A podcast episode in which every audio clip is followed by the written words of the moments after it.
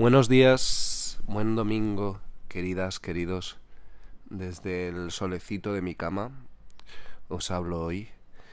Y iba a decir que estoy enfadado, pero no quiero porque si lo digo, lo voy a pensar y si lo pienso, lo voy a estar. Así que voy a pensar, no estoy enfadado, estoy estupendo.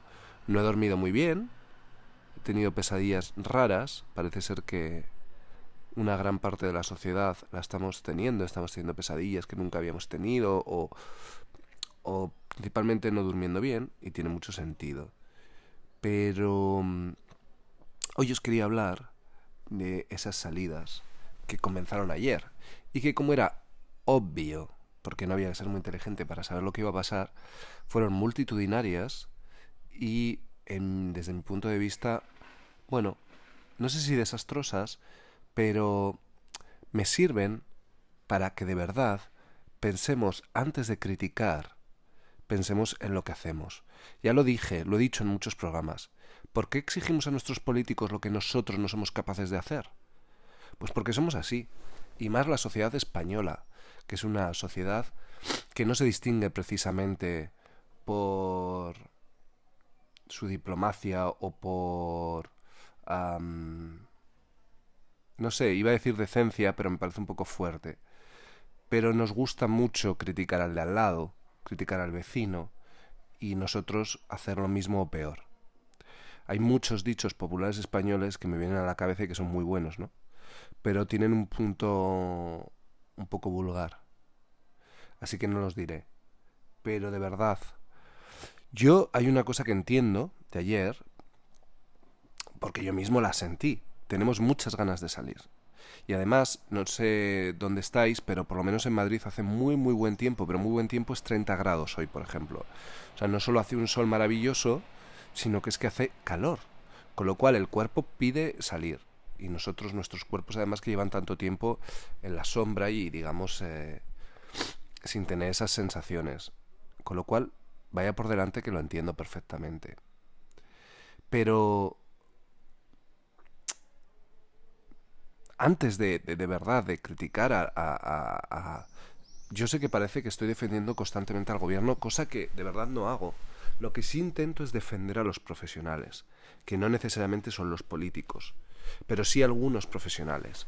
Lo que intento es no dejarme llevar por las palabras de un presentador que su experiencia es presentar, me guste o no, eh, y que además tiene bastantes eh, cadáveres en el armario guardados, o, otro presentador, o...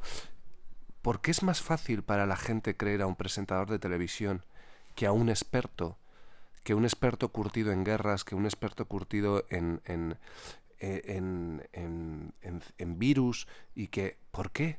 De verdad. Pues ¿sabéis por qué? Pues porque en cuanto nos dejan salir, la gente se ha olvidado de los muertos, se ha olvidado de las distancias, se ha olvidado de que llevan 50 días en casa y yo lo que viví ayer con mi sobrina parecía una carrera a ver quién llegaba el primero.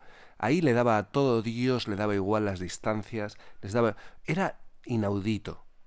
Claro que había cosas mal. ¿Por qué la ciudad, por ejemplo, de Madrid, o el ayuntamiento, el ayuntamiento de Madrid, o la Comunidad de Madrid, en vez de estar haciéndose fotitos tontas, poniéndose premios y haciendo fotos ridículas y además comprometedoras, o sea, tú no puedes cerrar un, un, pabellón de donde han estado miles de personas eh, pereciendo y, y demás y hacerte una foto multitudinaria todos juntitos. Pero es que eso mismo era lo que pasó ayer, con lo cual yo critico a los políticos que permiten hacer eso, pero critico al pueblo que ayer, eh, en vez de decir, oye, no tengo prisa, tengo tres horas, voy a salir.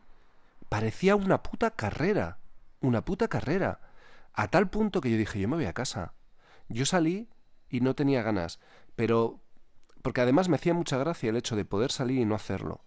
Creo que ese es otro placer también, que es un poco el placer que tenemos normalmente en la vida, y al que no nos habíamos acostumbrado, el tener las oportunidades, las posibilidades de hacer cosas y no hacerlas, por capricho, por ganas, que también es otro de los mensajes de, este, de, este, de esta crisis, ¿no? Es, no teníamos ni idea de la suerte que teníamos hasta que nos lo han quitado las cosas. ¿Vale? perfecto, estoy de acuerdo, pero ¿qué pasa ayer? La gente peleándose por salir. Y esto no es más que el principio. Esto no es más que el principio.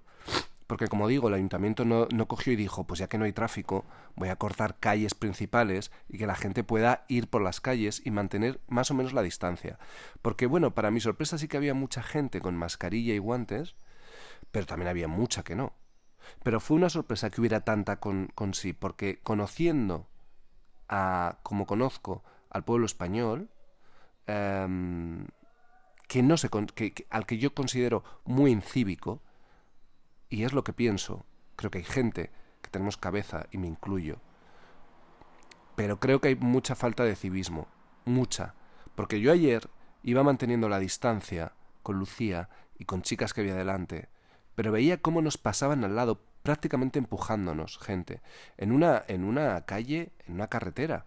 Entonces, si no tienes la paciencia para pasear diez minutos más tranquilo, no salgas. Y si no la tienes, deja de exigir soluciones a los demás, porque tú eres el primero que te estás cargando las soluciones.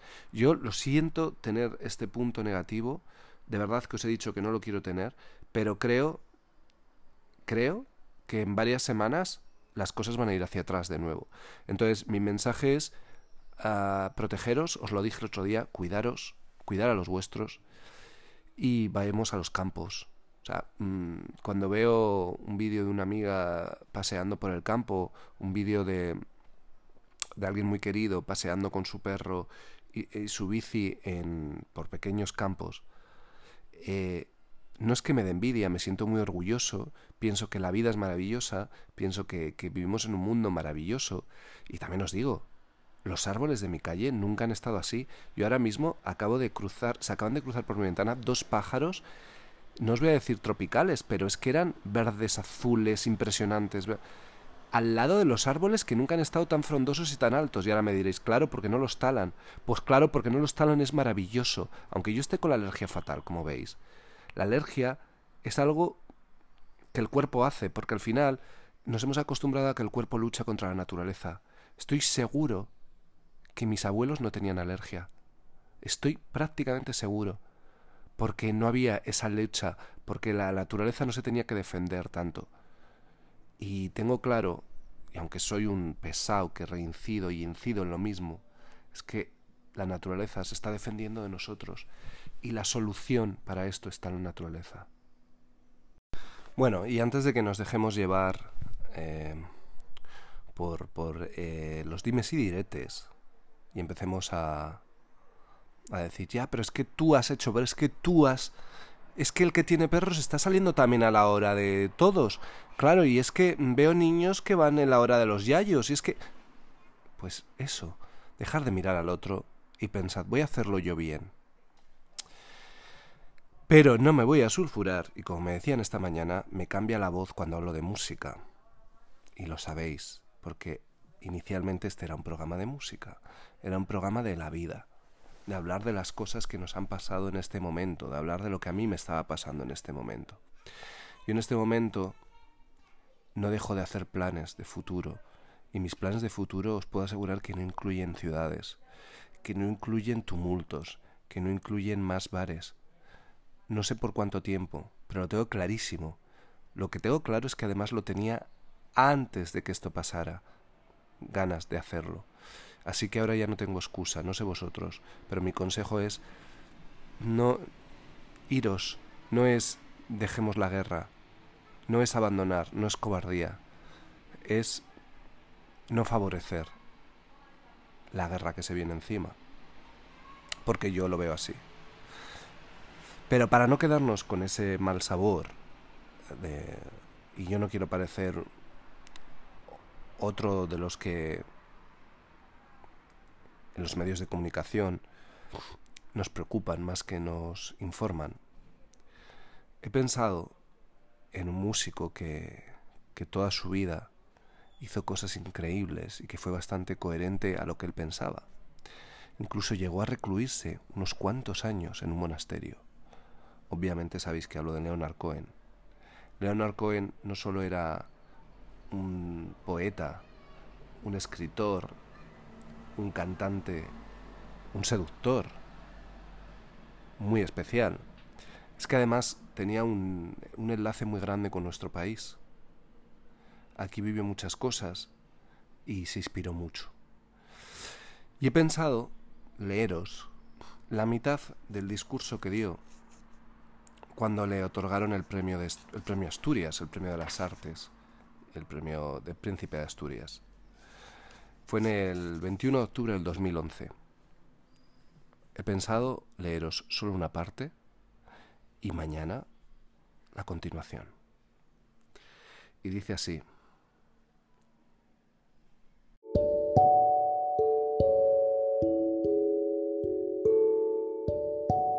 Majestad, Alteza Real, Excelencias, miembros del jurado, distinguidos laureados, damas y caballeros.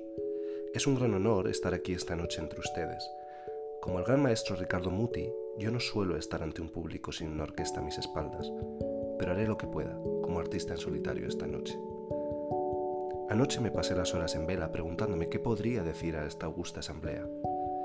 Y después de haberme comido todas las barras de chocolate y cacahuetes del minibar, garabateé unas cuantas palabras. No creo que deba recurrir a ellas. Como es obvio, me conmueve profundamente el reconocimiento que me ha otorgado la Fundación. Sin embargo, esta noche he venido aquí para expresar otra dimensión de la gratitud. Creo que podré hacerlo en tres o cuatro minutos. Voy a intentarlo.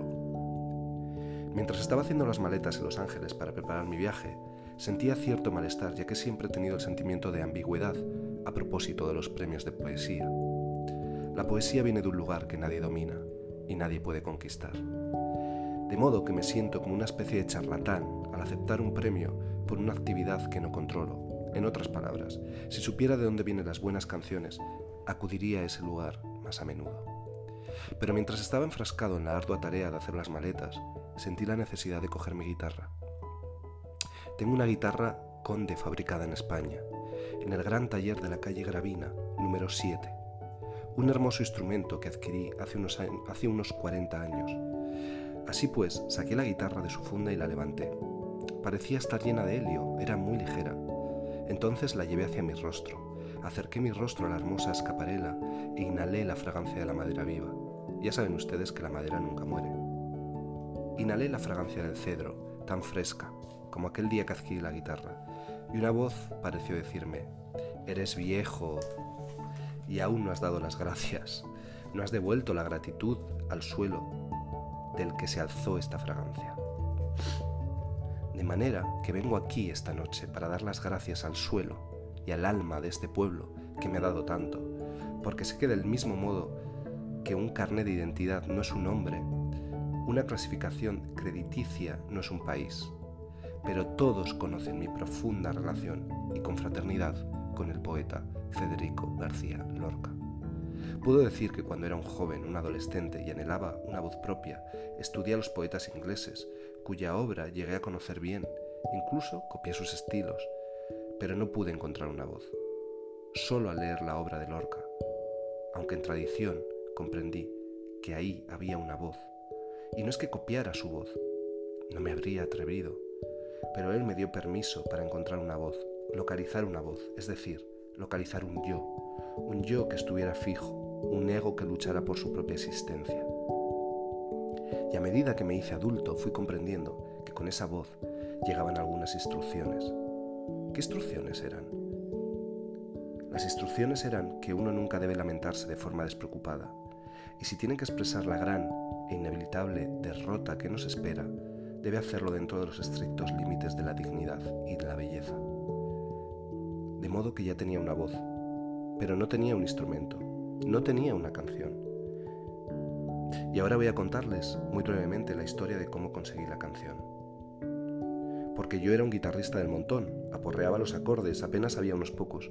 Me sentaba con mis amigos universitarios, bebíamos y cantábamos canciones de folk o canciones populares de aquellos días, pero nunca en un millón de años me consideré un músico o un cantante. Hasta mañana, queridos. Disfrutad del sol, disfrutad de la calma, hacerlo bien, ser conscientes.